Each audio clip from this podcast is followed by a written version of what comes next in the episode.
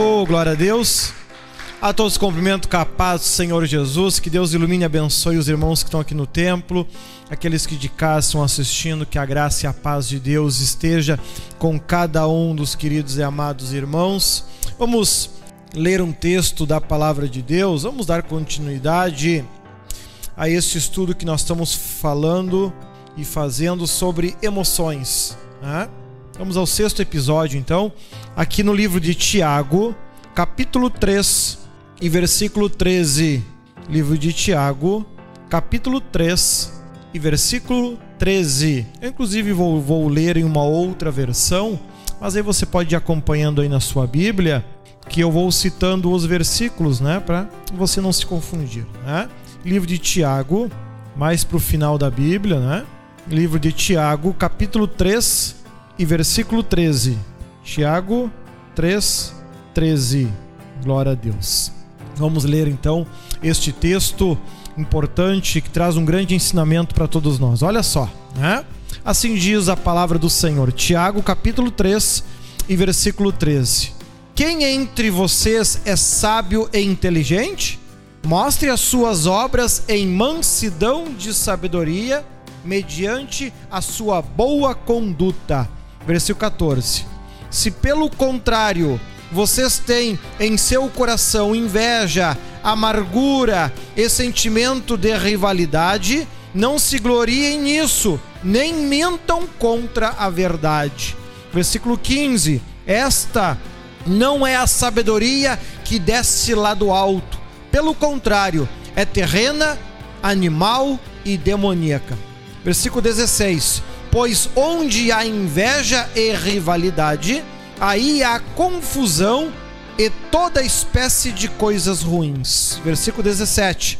Mas a sabedoria lá do alto é, primeiramente, pura, depois pacífica, gentil, amigável, cheia de misericórdia e de bons frutos, imparcial, sem fingimento.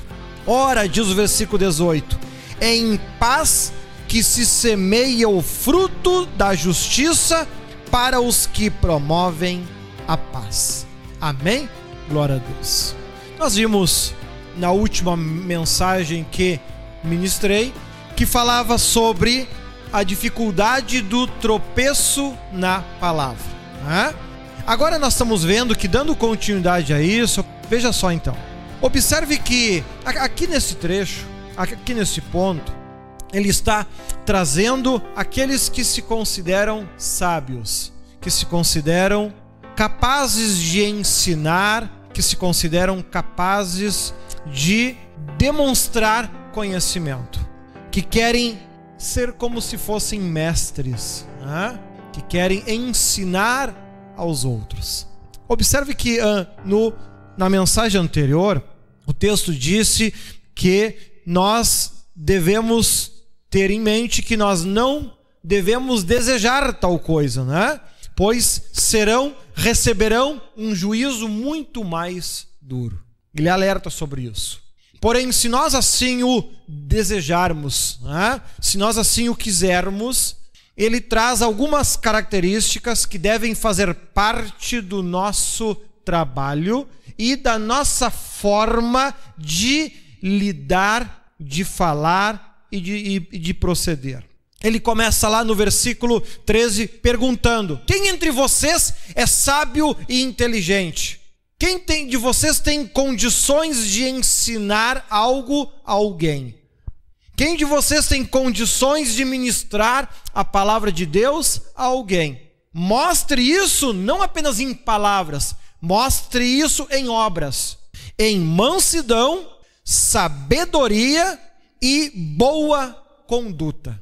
Três características que ele chama a atenção: mansidão, sabedoria, boa conduta. Que isso se opõe, que isso se opõe a um comportamento diferente que inclusive é muito comum, infelizmente, entre os crentes em todas as épocas. Não é só agora, na nossa época, não, em muitas outras, esses comportamentos acabam sendo comuns, se não todos eles, alguns deles, e nós precisamos estar atento a isso. Olha só, versículo 14.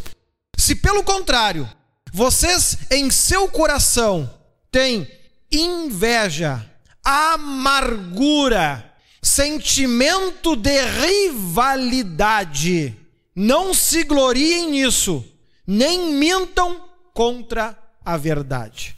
Né? Que é o mesmo que se você for na versão tradicional, você vai ler ali, mas se tendes amarga inveja, né? um, coração, um coração invejoso, né? amargura, sentimento faccioso, que é um sentimento de rivalidade, de revolta. Né?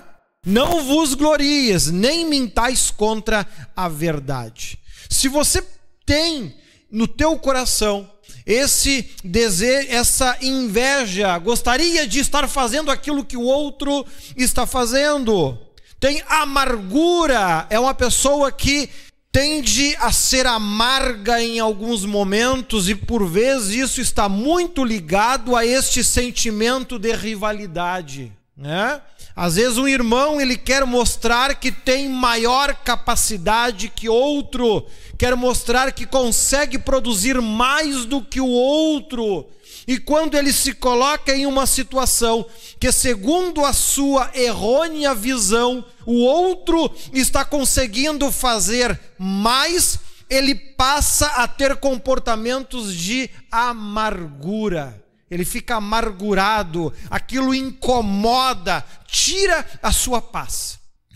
Nós, já, nós já vimos aqui em, em, outros, em outros episódios que não dá para comparar uma pessoa com a outra.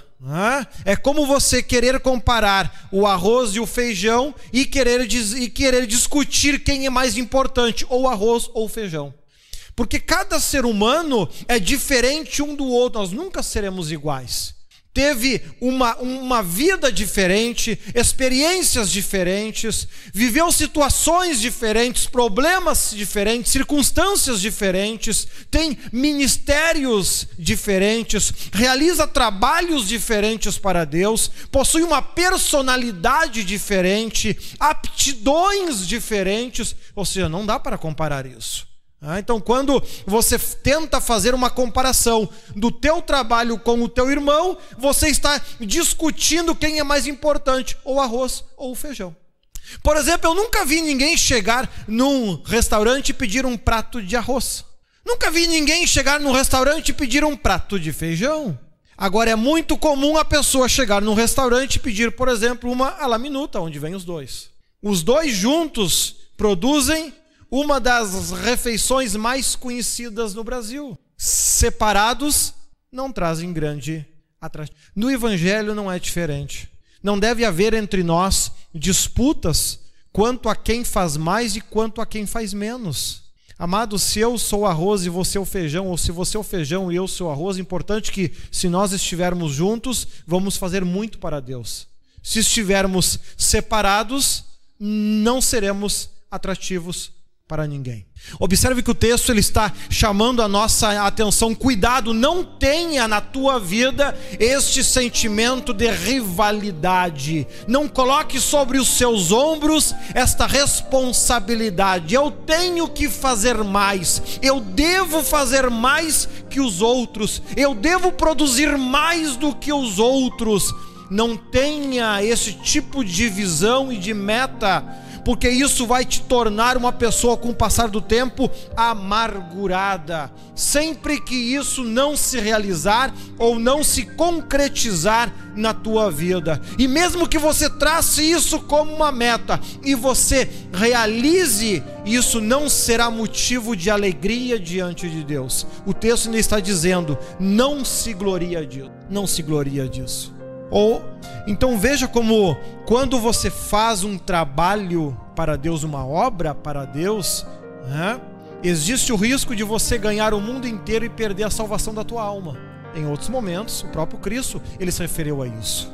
Porque há muitas outras características que entram para analisar se o teu trabalho foi feito da forma que Deus queria ou não. Observe que aqui nós estamos vendo uma delas, né? aonde está se colocando o que? Se você fez um trabalho com sentimento de rivalidade, demonstrar que tem mais capacidade e potencial que outros. Mesmo que você consiga atingir tal potencial e tal capacidade, isso não está sendo bem visto aos olhos de Deus. As almas que você ganhar, elas vão ser tratadas de forma digna com Deus. Se você partir da terra com, e continuar com esse sentimento, você se condena, mesmo ganhando o mundo inteiro. Porque o texto diz: mesmo que você consiga alcançar, não se gloria nisso.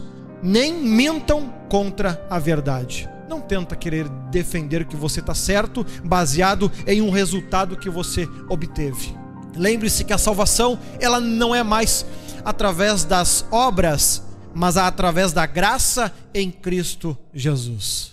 Lembre-se que o, tudo que a gente for fazer a partir de Cristo, a partir do Novo Testamento, a partir da morte de Cristo na cruz, deve produzir graça. Em outras palavras, deve produzir relacionamento. Nós buscamos ter a graça, nós buscamos ter relacionamento com Cristo, relacionamento com Deus. A questão não é mais a quantidade, mas a qualidade daquilo que a gente faz. A qualidade. Moisés conseguiu levantar uma igreja e levar para o meio do deserto com dois milhões de pessoas. Salvou dois. Adianta a quantidade? Não adianta. É isso que Cristo trouxe.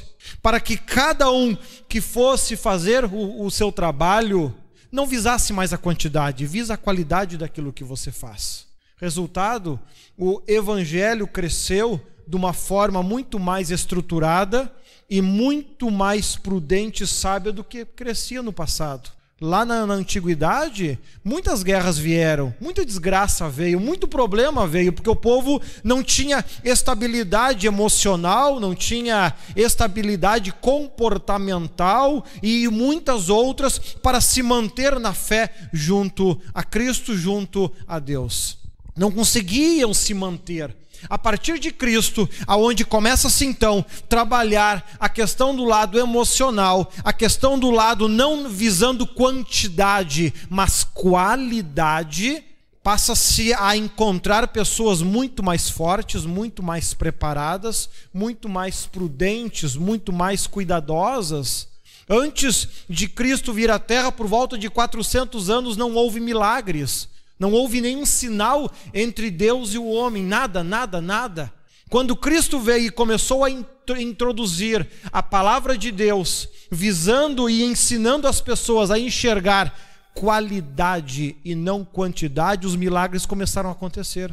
A, a, a, os acontece, fatos que nunca foram sequer relatados começaram a serem descritos nos textos. Né? Como o livro de Atos, se não me engano, traz o fato de um, de um jovem que foi estava pregando para um homem que estava parado na beira do caminho, se eu não me engano, era sobre um texto de Isaías, e depois disso ele foi transladado, ele simplesmente sumiu da frente do homem e apareceu em outro lugar. Fatos como esse nunca tinham sido relatados. Tamanho, poder e unção que haviam nestes homens que não viam quantidades, eles enxergavam uma alma não a quantidade. Eles trabalhavam de forma individual. Cristo, em diversos momentos, chegava na beira de um tanque de Betesda, por exemplo, há poucos dias foi inclusive pregada essa palavra. Vê um homem com uma doença. Ele trabalha aquele homem, cura aquele homem e vai embora. Mesmo tendo muitos ali também Trabalha-se a individualidade, trabalha-se o individual. Ensina-se que eu não tenho que ser melhor, tampouco pior do que quem quer que seja. O meu trabalho com Deus não está baseado no trabalho do Marcos, não está baseado no trabalho da Ana, ele está trabalhando naquilo que Deus tem por expectativa comigo, entre eu e Deus. E para que eu consiga fazer esse trabalho, eu preciso então me libertar dessas amarras que o inimigo coloca. Né?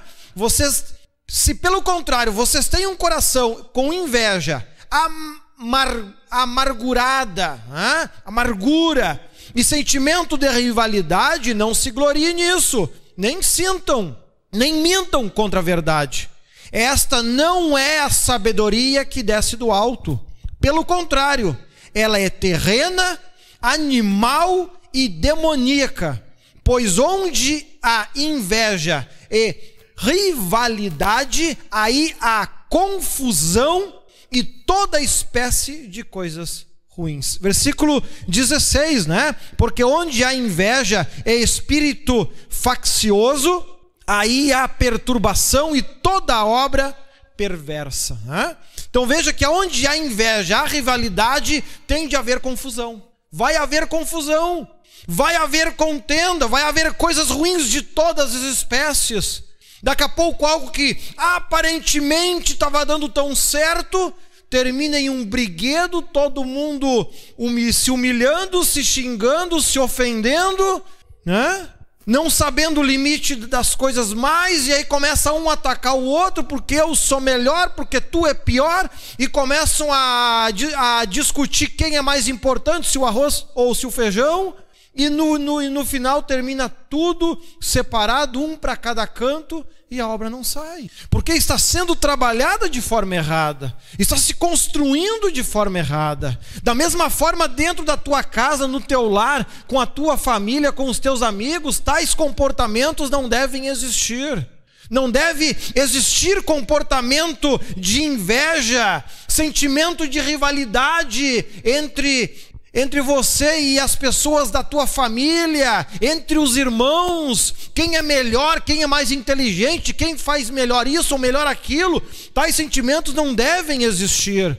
E mesmo que você se ache melhor na escola e tire notas melhores, a Bíblia diz: não se gloria nisso. O que tu está começando errado não vai terminar certo. Está errado. Tu não tem que tirar boas notas para mostrar que é melhor que o teu irmão. Tu tem que tirar boas notas como uma forma de alcançar bênçãos na tua vida. A visão tem que ser mostrar para Deus que você valoriza a vida que ele, que ele te deu. A visão não tem que ser melhor do que o teu irmão. É preciso nós percebermos que o que de fato nós temos que valorizar é a vida que Deus nos deu não é o ser melhor ou o ser pior. Veja que ele continua dizendo no versículo 17: Mas a sabedoria lá do alto é primeiramente pura, depois pacífica, gentil, amigável, cheia de misericórdia e de bons frutos, imparcial, sem fingimento. Versículo 17, na versão tradicional, mas a sabedoria que vem do alto é primeiramente pura, depois pacífica, moderada, tratável, cheia de misericórdia e de bons frutos, sem parcialidade ou imparcial e sem hipocrisia, hein? ou sem fingimento. É sincera Mostra-se sinceridade nas suas ações, mostra-se sinceridade nos seus comportamentos, trabalha-se o individual. Eu me preparo para ser um bom servo para Deus me, me preparo moldando-me nestas áreas que o texto está dizendo, não querendo ser melhor do que ninguém, porque no momento que eu pensar isso é ignorância da minha parte. Eu não posso ser melhor do que o arroz ou melhor do que o feijão, cada um tem as suas importâncias e sempre serão necessários na obra de Deus. Eu preciso ter em mente isso. O feijão tem que fazer o seu trabalho de feijão, o arroz tem que fazer o trabalho de arroz, e assim nós, dentro da igreja, somos diferentes membros que fazem partes de um corpo guiados por uma cabeça. E isso deve se funcionar de forma adequada e correta, de tal forma que o dedo maior não queira ser mais importante que o dedo menor, mas que simplesmente cada um deles cumpram com as suas funções para o bem do corpo como um todo. Mas são preparos emocionais que nós temos que ter, né?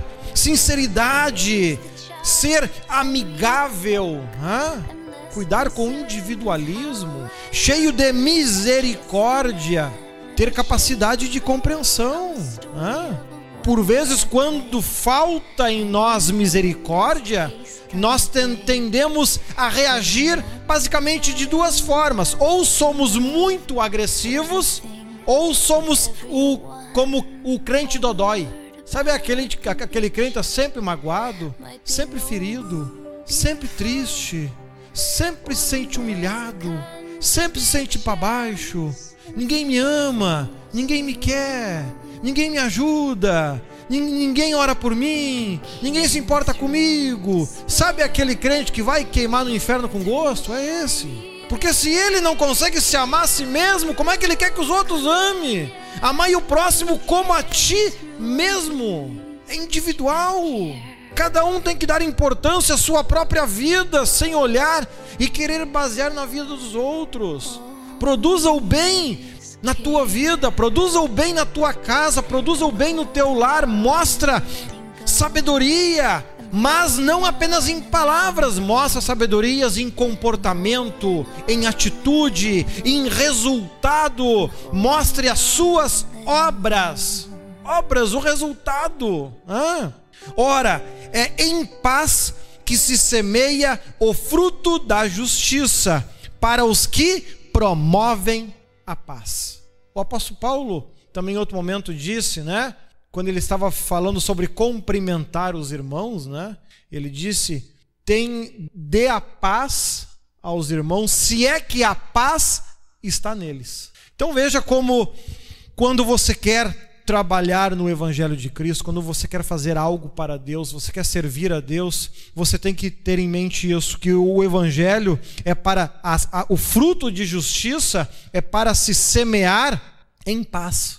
Está em guerra, não adianta tu falar de Deus ali, não vai dar resultado. Está tudo em guerra, brigando, discutindo, quebrando pau. Aí chega você no meio falando de Jesus, amado, tu, tu tá perdendo teu tempo. A palavra de Deus ela só vai dar resultado se ela for, for plantada na paz. Não adianta estar tá tudo em guerra, tudo despedaçado, com raiva, ódio um do outro. Não, não adianta falar de Jesus, não adianta querer falar de Bíblia, falar de Deus em meio à guerra. Primeiro conserta a tua casa, senão morrerás e não viverás. Não adianta orar, não adianta falar em Deus, não adianta ler Bíblia. Tá tudo em guerra, tá tudo errado. Conserta a tua casa primeiro. Alinha a, a tua forma de pensar, alinha a tua forma de ser, alinha a tua forma de agir. Lembra-se que a palavra de Deus diz que Deus terá misericórdia de quem tem misericórdia.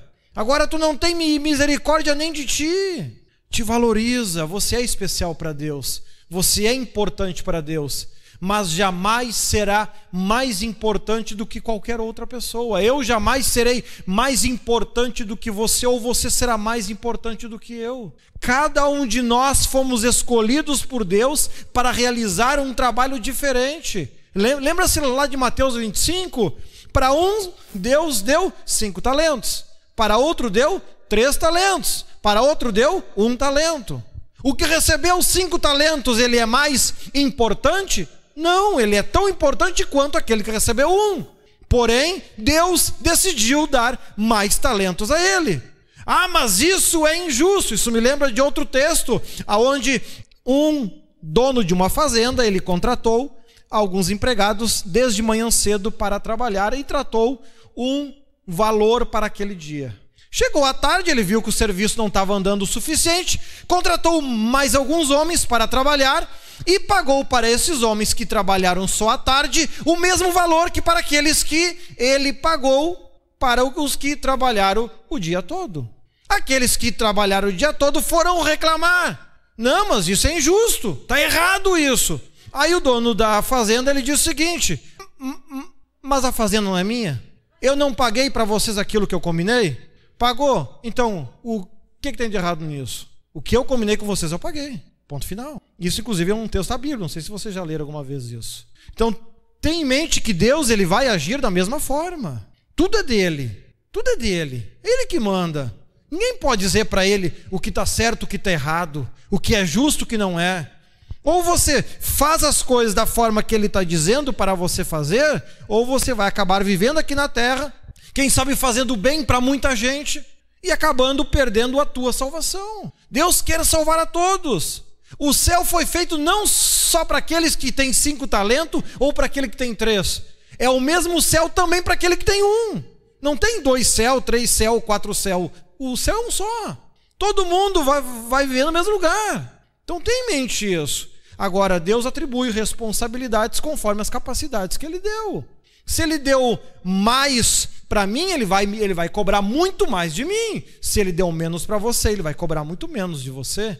Em outras palavras, quanto mais Deus exigir de mim, mais difícil será para mim me salvar e mais fácil para você se salvar. Ou talvez não. Sabe que a gente pode fazer uma seguinte comparação? Eu estava pensando agora que, por exemplo, se a minha capacidade é 100% e eu atingir os 100%, e a tua capacidade é 1 e você atingir os 100%, ambos atingimos o mesmo percentual. Compreende? Se eu pegar um copo de 200 ml e eu, eu encher ele de bênção, se eu, se eu pegar um litro e eu encher ele de bênção, ambos podem ter capacidades diferentes, porém ambos são cheios. E se estão cheios, a, conseguiram atender aquilo que era esperado de cada um deles. Assim é nós com Deus. Faça aquilo que Deus te deu, mas faça com amor.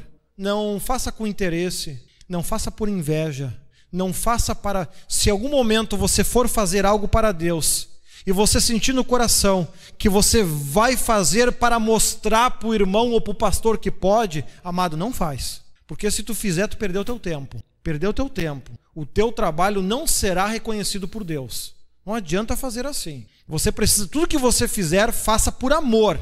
É tu e Deus. Faça por amor a Deus. Faça por amor a Deus. Se for pouco hoje, se for muito, não olha para aquilo que os outros fizeram. Olha para você. Todo mundo conseguiu entregar 500 folhetos, eu só consegui entregar 10. Não fica triste porque você entregou 10. Esquece os outros. Agora, coloca no teu coração, em nome de Jesus, na próxima vez ele vai me ajudar e eu vou entregar 20. É tu e Deus, esquece os outros. Esquece os outros. A salvação é individual. A salvação é individual. O crente ele tende a, a se entristecer e se afastar de Deus quando ele começa a se comparar com os outros que é aquilo que o texto está dizendo, não faça, não compare o teu trabalho com os outros. Faça aquilo que Deus espera de ti. Com a tua família, faça o melhor que você puder por ela. Se tem alguém, ou algum irmão que é o irmão melhor do que você, se tem alguém que é um pai melhor do que você, não, não fica triste por isso. Esquece os outros. Faça você o melhor. Consegue fazer mais? Consegue mudar em alguma coisa? Ah, mude. Seja feliz. Busca Deus. Deus te ama. Ele quer que você tenha uma vida que vale a pena ser vivida. Mas é preciso que nós venhamos estar de fato preparados para ela, de fato prontos para ministrar a obra de Deus, sem sermos contaminados por estes sentimentos humanos e demoníacos. Inveja, orgulho, grandeza, necessidade de reconhecimento ou o contrário, aquele que fica magoado, ferido, triste. Amado, se você é assim, se você de casa é uma pessoa que tende a ficar magoado, ferido, triste, te acorda para Deus. Te acorda. Esse sentimento é o diabo que coloca no teu coração, que é para te levar para o inferno depois. Eu nunca vi ninguém triste conquistar alguma coisa na vida. A tua vida não vai mudar por, por você ficar triste, por chorar, por se lamentar. Até que chorar de vez em quando é bom porque lava os olhos. Então tem uma utilidade, né? Lava os olhos, é bom. Né? Dá uma renovada nas lágrimas, né? Dizem que é bom. Né? Alguns até colocam vão um colírio ou até vão descascar uma cebola. Estou com uma vontade de chorar hoje, vão lá descascar cebola. Né? que é para renovar as lágrimas, aí é útil. Agora, você chorar porque está com um problema na vida, amado, você não vai resolver o problema chorando. Nem as tuas emoções vão te tornar uma pessoa melhor porque você chora, porque você lamenta. Não adianta isso. Tanto que a Bíblia diz: digo fraco, sou forte. Em, em, outra, em palavras mais populares, cria vergonha. Né? Te levanta, le, levanta a cabeça. Em Cristo somos mais do que vencedores. Ah, quando achava que o apóstolo Paulo ia se sentir um derrotado, o que, que ele diz? Essa leve e momentânea tribulação me deixa tão feliz, tão feliz, porque eu tenho a certeza que as bênçãos que eu ainda vou receber são muito maiores que essas lutinhas que eu estou passando. Confiança, convicção, certeza em Deus, atitude, comportamento. Comportamento, reconhecimento das suas qualidades, das suas limitações, reconhecimento o apóstolo Paulo mesmo dizia sobre um espinho na carne que ele possuía, que Deus havia lhe, lhe tinha permitido a, a Satanás que ele esbofeteasse, para que ele sempre lembrasse que Deus é o Senhor, não ele. Uma pessoa que tinha uma certa tendência a querer se engrandecer e se orgulhar, até pelo seu próprio passado. O que Deus coloca? Coloca um espinho na carne, uma doença que ele tinha nos olhos. Toda vez que ele queria se exaltar, a doença apertava, para que ele lembrasse: Deus é grande, não eu. Bom seria que todo crente pudesse ter isso. Puxa, mas aí daqui a pouco ia adoecer tudo também, né? Será? Não sei. Deus o sabe. Agora, não, não são todos que têm tamanha intimidade com Deus, uma intimidade tão grande e tão forte que Deus dá um, uma bênção como essa. Uma pessoa que bênção isso? Quando você está se afastando de Deus, Deus permite que alguma doença se manifeste para que você se volte para Deus? Amado, isso é muito melhor que queimar no inferno eternamente. Mas não são todos que têm a graça e a intimidade com Deus tão forte que conseguem ter uma bênção como essa. Mas enfim, que você sequer precise de tais chaves ou avisos que o teu coração se volte para Deus. Que o teu coração esteja realmente vivo e forte em Deus. Que você seja um guerreiro forte, corajoso, alerta, que quando Deus chama a tua atenção, que quando Deus ele ele fala contigo, você consiga ouvir: opa, eu tenho que mudar nisso, eu tenho que mudar naquilo, eu tenho que deixar de fazer aquilo outro, eu tenho que consertar a minha casa, eu tenho que consertar a minha vida, porque se Jesus Cristo vir, eu fico e ele nada vai poder fazer por mim, porque ele não muda, ele não, Deus não é Deus de peninha, de dodói, ele é Deus de resultado. Se você fez, você merece, se você não fez, você não merece aqueles que receberam os talentos, aqueles que receberam os talentos, receberam as oportunidades de trabalhar e de fazer, e de produzir e fizeram da forma que era para fazer, eles foram reconhecidos e abençoados. Aquele que apenas cultivou, guardou o seu talento, ele não perdeu o talento, ele só guardou, porém ele foi dominado pelo medo. Ele foi dominado pelo medo. E o medo é um sentimento negativo e demoníaco. Precisamos lutar contra isso. O medo escraviza. É, é importante que a gente saiba diferenciar também medo de alerta. Né? O nosso organismo ele produz alertas. Né? Você entra em um ambiente escuro, o organismo te dá um alerta. Cuidado, pode dar, dar com a cabeça em alguma coisa, cair num buraco, então ele te dá aquela reação de atenção cuidado quando você chega na beira de um precipício, né? Para alguns entram em, em choque, pavor, tem medo de altura, outros sentem receio. Então é importante que você saiba quando é, é um aviso normal do teu corpo, te avisando diante de um perigo, ou medo. O medo escraviza, te domina, e isso acabou condenando aquele que tinha um talento, ficou com medo de perder e no final perdeu igual. Né? Sirva o Senhor Jesus de forma preparada, de forma prudente, e tu vai ver quanta coisa boa ainda vai acontecer na tua vida, no teu lar, na tua casa e na tua família. E você vai crescer muito na presença de Deus. Amém?